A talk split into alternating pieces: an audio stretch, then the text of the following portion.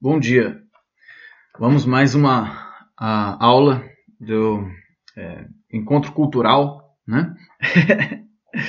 Aqui pelo site Raiz Ocidental. Vamos hoje falar de Kant e do livro Vermelho e o Negro, do personagem Julien Sorel, né? E vamos tentar relacionar aí os erros de Kant com o que a gente pode ver no livro, que é basicamente é, um pouco da mentalidade revolucionária e, e, e do homem da época né, pós-napoleônica. Vamos lá. Vamos ler aqui. Eu vou começar lendo um, um bom resumo que eu encontrei aqui na internet.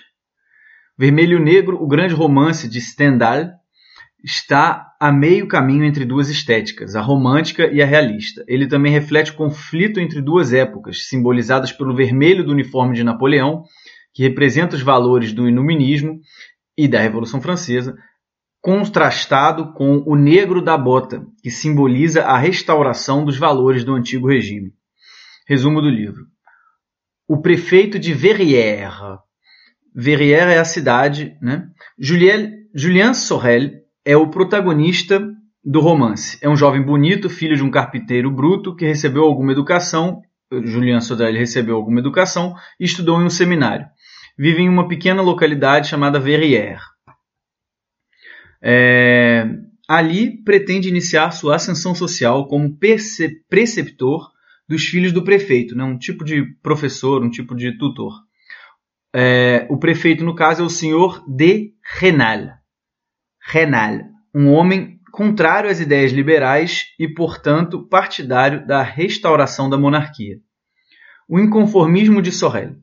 Logo, o protagonista, o protagonista mostra suas ideias e a forma de ver o mundo. É impulsivo, apaixonado e rebelde, e não está disposto a ocupar um lugar social que considera impróprio ao seu valor. Ele se acha né, super orgulhoso, super né, inteligente e quer, quer almejar cargos maiores.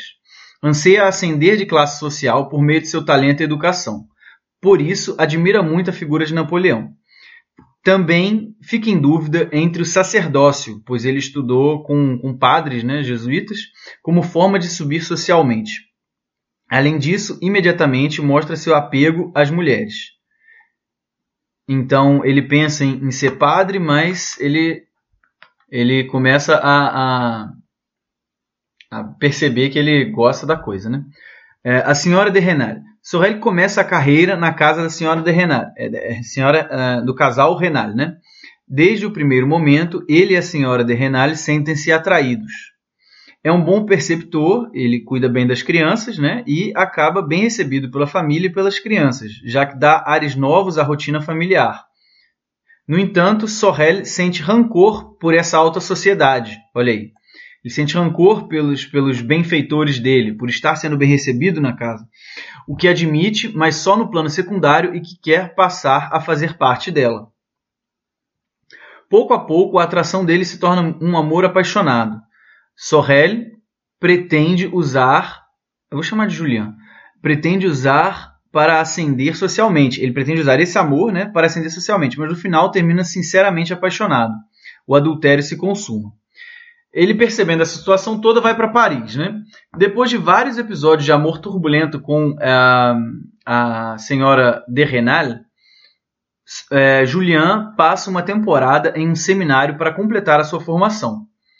Ali recebe a oferta do Marquês de la Mole, um influente político, para ser seu secretário em Paris. Julian aceita e abandona a senhora de Renal. Então ele vai para Paris achando que vai ter algo melhor para ele lá. Em Paris, o protagonista desfruta de maior prestígio social, já que dispõe de um criado, tem acesso aos livros da casa, veste uma roupa melhor e ganha o beneplácito do marquês. Mathilde de la Mole. Mathilde, filha do marquês, começa a se sentir atraída por Julian, já que vê nele um herói energético e revolucionário que pode tirá-la da apatia e do aborrecimento que dominam a sua vida de família aristocrática contrária aos valores liberais e revolucionários. Nesse caso, aristocrática seria é, de família rica, né? É, porque a definição de aristocrática para Descartes, para Aristóteles, desculpa, é, é, governo dos bons, aristocracia, né? Então, uma família aristocrática, essa família não necessariamente é boa, ela é rica, nesse caso. Sorrel e Matilde, enamorados. A paixão toma conta dos dois jovens. Então, os, o Julian, ele começa a morar nessa casa, né, do Marquês, e começa a ficar apaixonado pela filha do Marquês, né?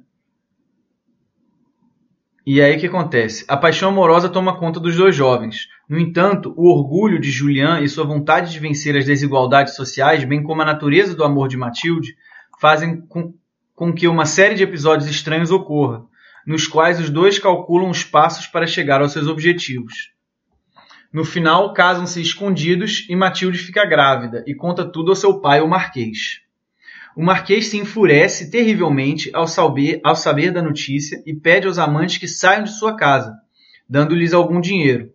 Além disso, pede informações sobre Julian à senhora de Renal, né, sobre o passado dele na cidade.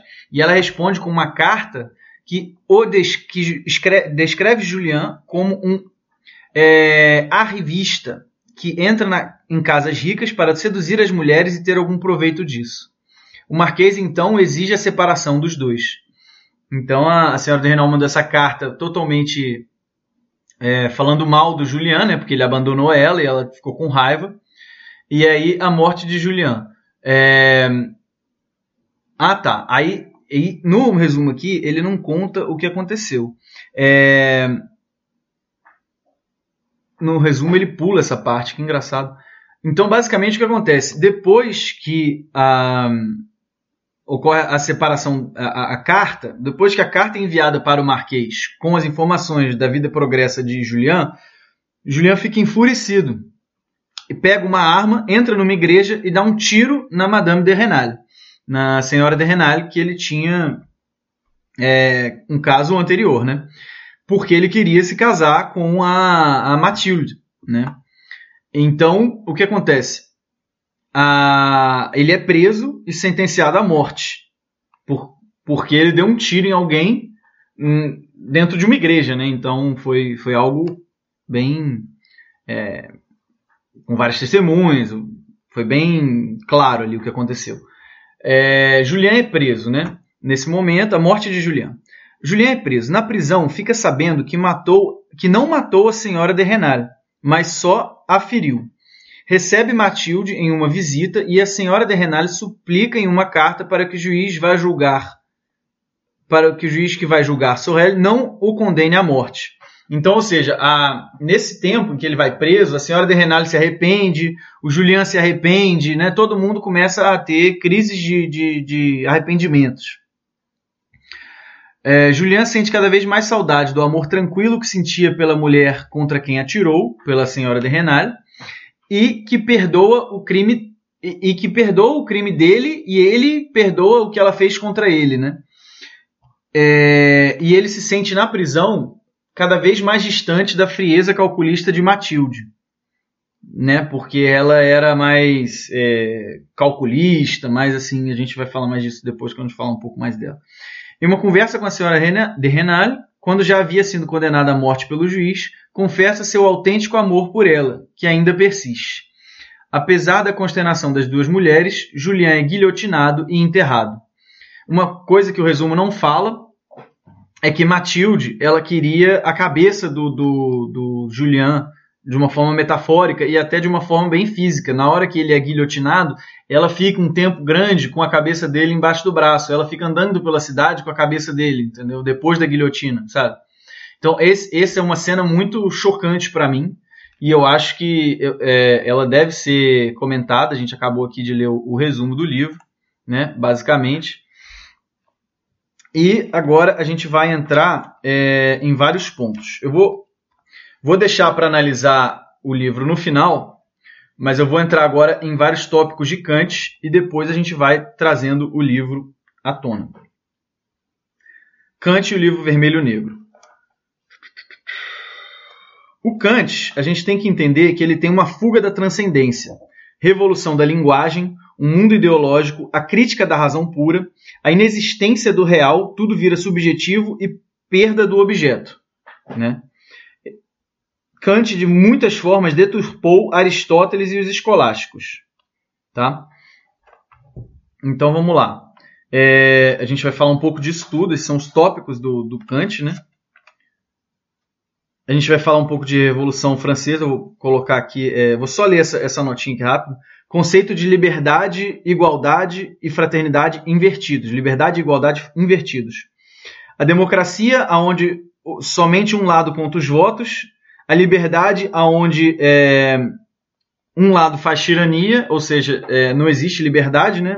Democracia que não existe é, igualdade de, de, votos, porque só um lado que conta os votos e diz quem ganhou. Então não existe igualdade, não existe liberdade.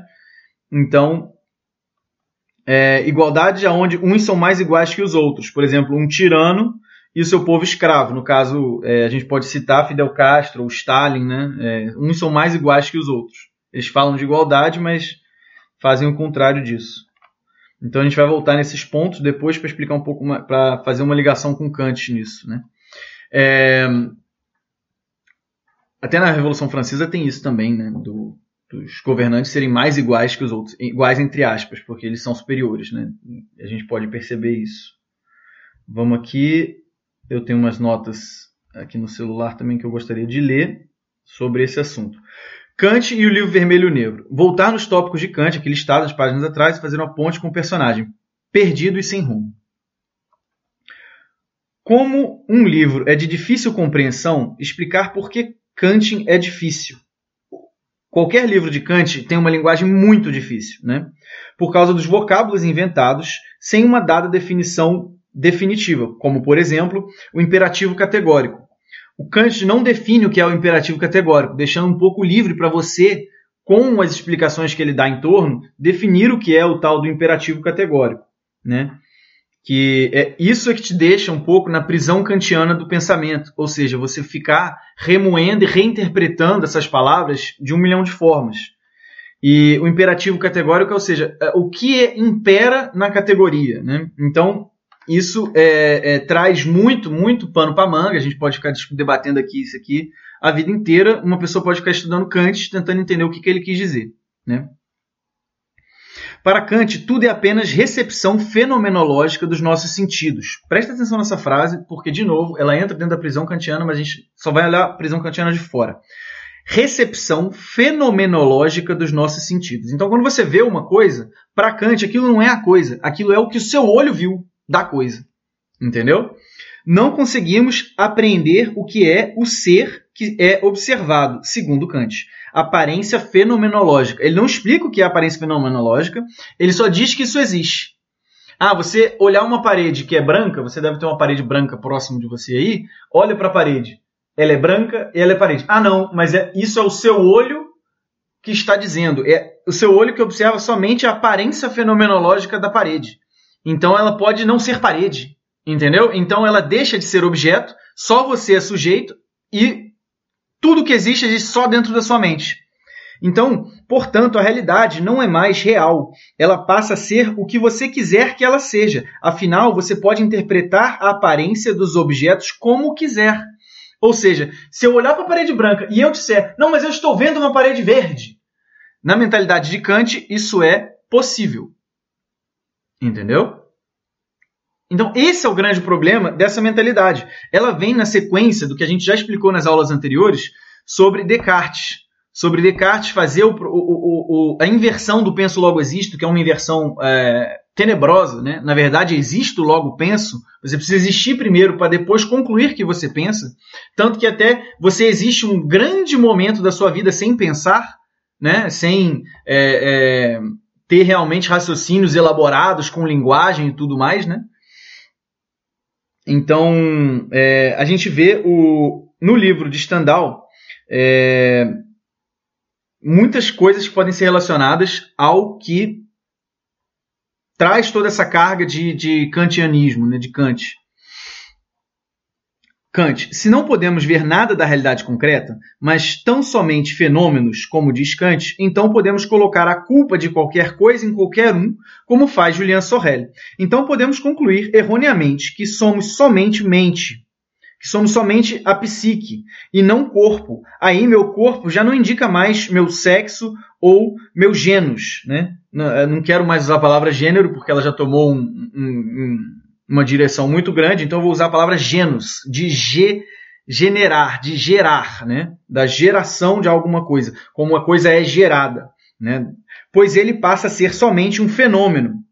O corpo passa a ser somente um fenômeno da natureza ou algo algo observado ou aparência fenomênica de um objeto que não é a minha mente.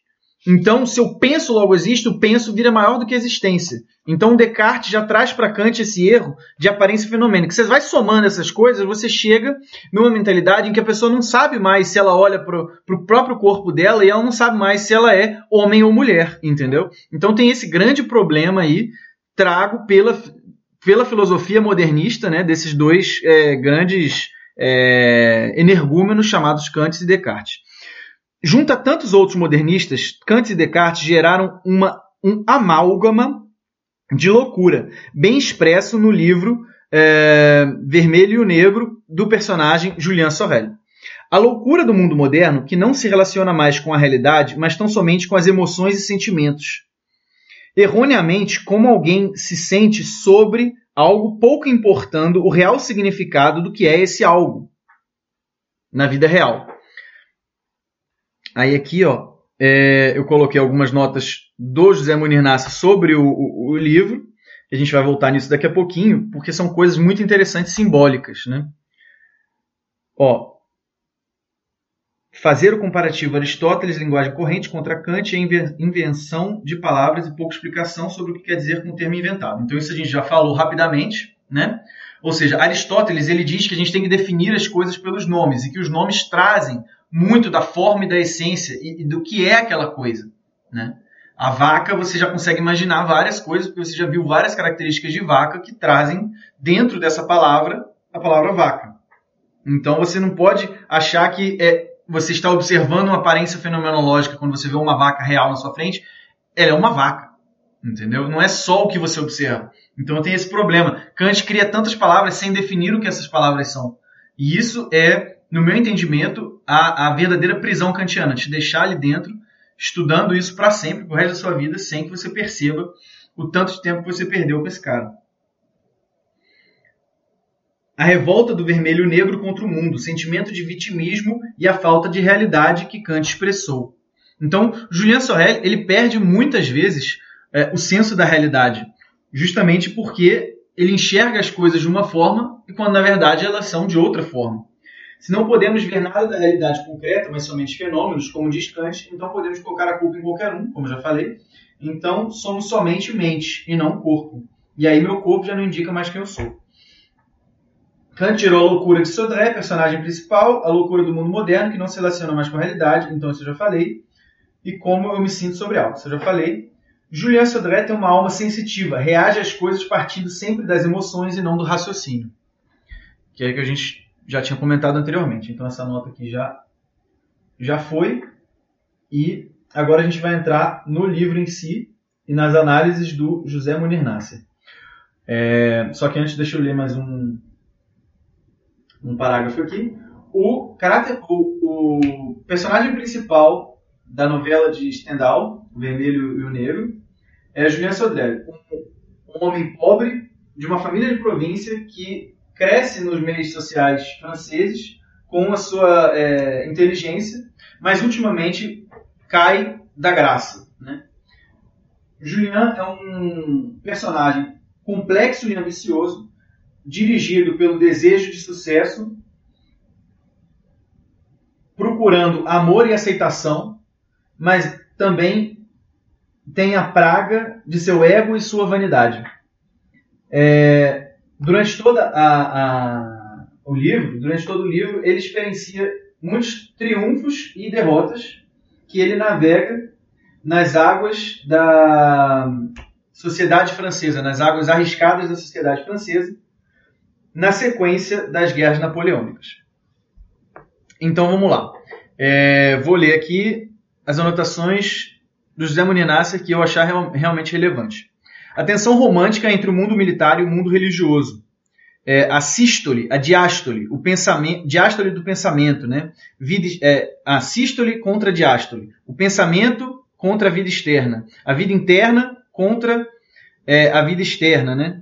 O pensamento contra a vida em si, é, o seminário contra as mulheres, o preso contra ele estando na cidade. Então ele tem sempre um interno e externo dele. O, o Julian Sodré está oscilando entre, perdão, né, eu coloquei isso antes, está oscilando entre estar dentro dele, a sístole, ou estar fora dele, a diástole. Né?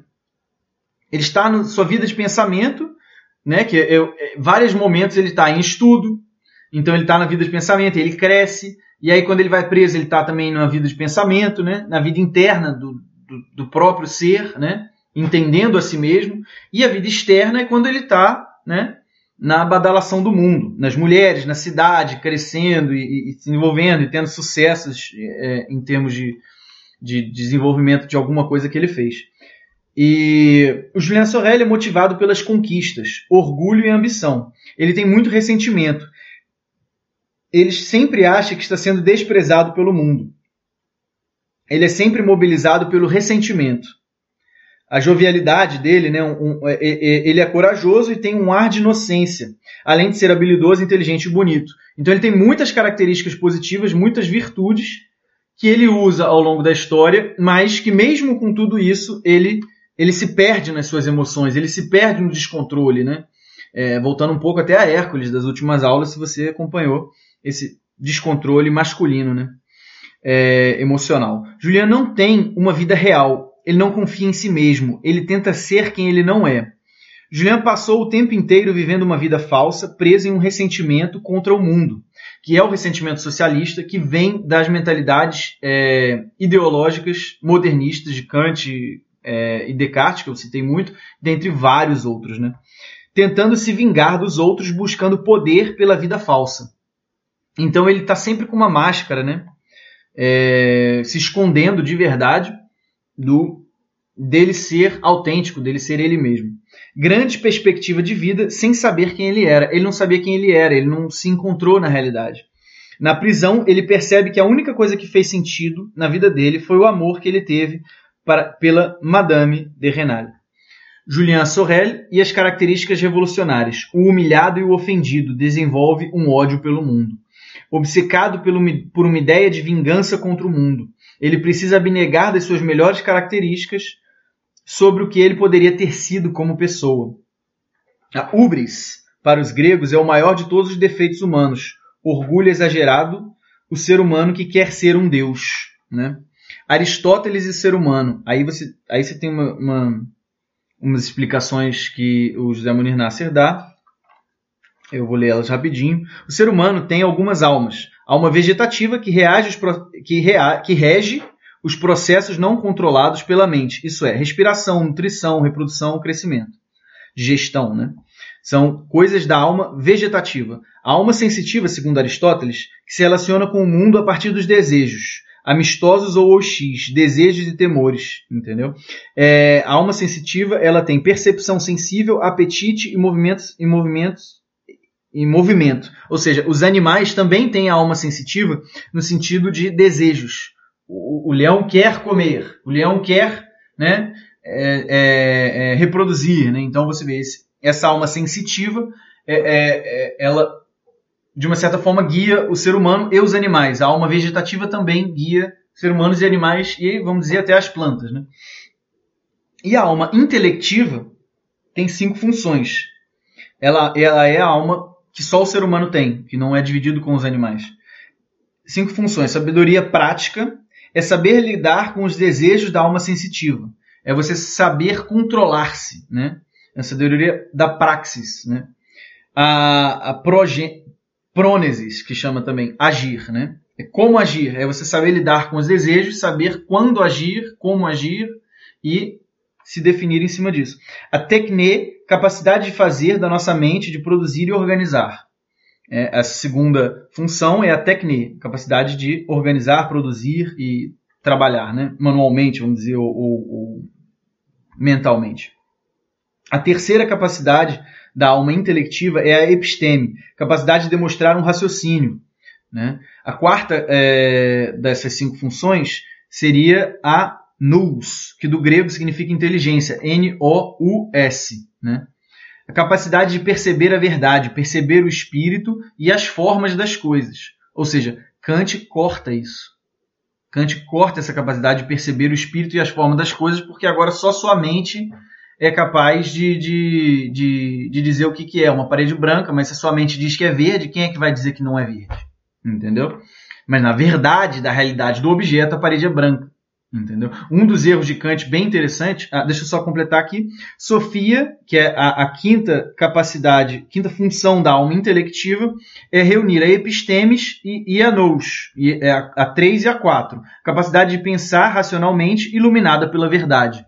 Então, quando você tem a verdade de que a parede é branca, você consegue colocar na sua, parede, na sua cabeça que aquilo ali é um conceito de um objeto chamado parede, e que aquele objeto, às vezes, ele é sujeito, que ele te emite informação e você emite informação para ele. Então, então, ele recebe a informação de que está sendo observado. Né?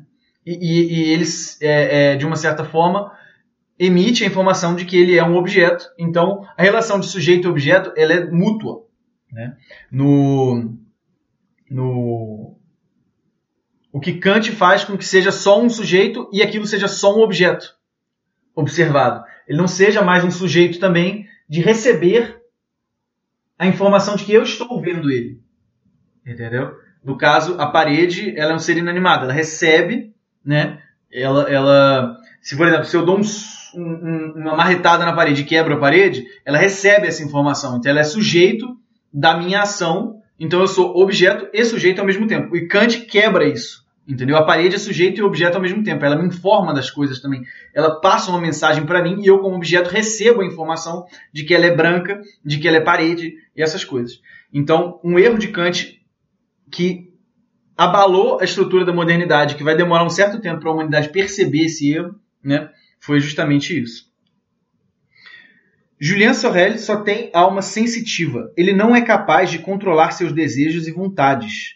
Ele parece um animal, né? Julien Sorel ele tem uma característica muito animal, de, de impulso, de emoção, de emotivo, de, de, de agir impulsivamente, dar um tiro em alguém dentro de uma igreja, entendeu? Ele não usou nenhuma capacidade da alma intelectiva para planejar se ele realmente é, é, quisesse matar ela, que ele tivesse planejado, talvez. Mas tá errado também, porque depois ele percebeu que é a pessoa que ele ama, ou deixar ela para lá, fugir com a Matilde. Ele tinha muitas outras opções sobre o que fazer e escolheu as coisas erradas. Julian é um pouco adolescente, pois ele finge ser aquilo que ele não é. Ele não sabe quem ele é. Escolhe se ele vai ser someone or something, né? Alguém ou, ou alguma coisa. Né? Vida de aparência, ser, ser quem real, realmente é, sem quem ele realmente é. Então o Julian tem todos esses problemas de viver sobre as aparências, de tentar sempre se esconder sobre máscaras e agir impulsivamente, não ter o seu controle dos desejos e vontades, não saber negociar, não saber é, é, mostrar um outro lado e trabalhar todo esse problema com o pai da Matilde, né? Que ele poderia ter chegado lá e dito, não, mas hoje eu sou um outro homem, eu amo ela de verdade, eu quero ficar com ela. E trabalhar isso de uma outra forma, entendeu? É, ao invés de ficar com raiva da, da carta da, da Madame de Renal, entendeu? E analisando, então a gente já viu o Julian, a gente viu que nesse, nesse momento de pós-revolução francesa, pós-guerras napoleônicas, advindo de Descartes, Kant e todos os modernistas que vieram na época. Estou citando muito Descartes e Kant aqui porque eu acho que eles são a base do pensamento mesmo, né? Da época, e tem Nietzsche também, que a gente já falou aqui, e tem vários outros que tro trouxeram coisas que, que, que abalam toda a, a estrutura da sociedade como ela era antes. Então, o conflito entre o vermelho e o negro, que é o conflito do livro, ele traz esse pensamento de, de conflito entre a antiga era, né, ou seja, do, do simbolizada pela, pela cor negra, e a que é a era da, da, da igreja, a era do, do reinado, da monarquia, para uma era da, um, da Revolução né, Napoleônica, representada pelo vermelho. Agora a gente olha também a Matilde, né, que queria a cabeça do Julian. Você vê essa personagem no livro, e não deu para trazer isso no resumo muito, eu tive que tirar um pouco as características dela. Matilde queria a cabeça de Julian, buscando uma fantasia de uma vida que não era dela. Ela queria o, o rebelde, mas ela tinha uma família é, de riqueza, uma família rica, né? Uma família oligárquica, vamos dizer assim. Matilde queria ser a Madame de Renal. Criou várias desgraças na vida de quem estava por perto. Julian só trouxe desgraça para quem estava com ele. Então, ele tendo todas as características, tendo todas as possibilidades de ser uma pessoa melhor, de fazer coisas grandes, de ter tantas virtudes e tantas coisas jogando a seu favor, de ser inteligente, de, de cara, conseguir um emprego em Paris, sair de uma cidade pequena e crescer e, e se desenvolver e, e, viver uma vida plena de ser humano e fazer alguma coisa que realmente é, ele pudesse fazer na vida dele, o que ele consegue fazer é trazer desgraça para todos aqueles que estão ao seu redor. É, a Matilde também, ela é um Julian de saia, né? Ela é, é ela é uma representação dele é, feminina, porque ela criou várias desgraças na vida de quem estava por perto. E Julian também só trouxe desgraça na vida de quem estava com ele. Entendeu? Então, isso é o que? Isso é a demonstração do resultado, no meu entendimento, do, da evolução do Descartes, do Kant, de tudo isso. Do modernismo como ação que culmina nesse exemplo clássico que é o livro Vermelho e Negro. Muito obrigado por ficar comigo até aqui.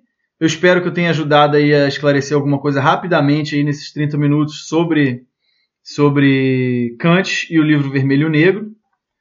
E eu espero que isso possa ajudar aí nos seus estudos, na sua continuação e até a próxima, pessoal. Obrigado.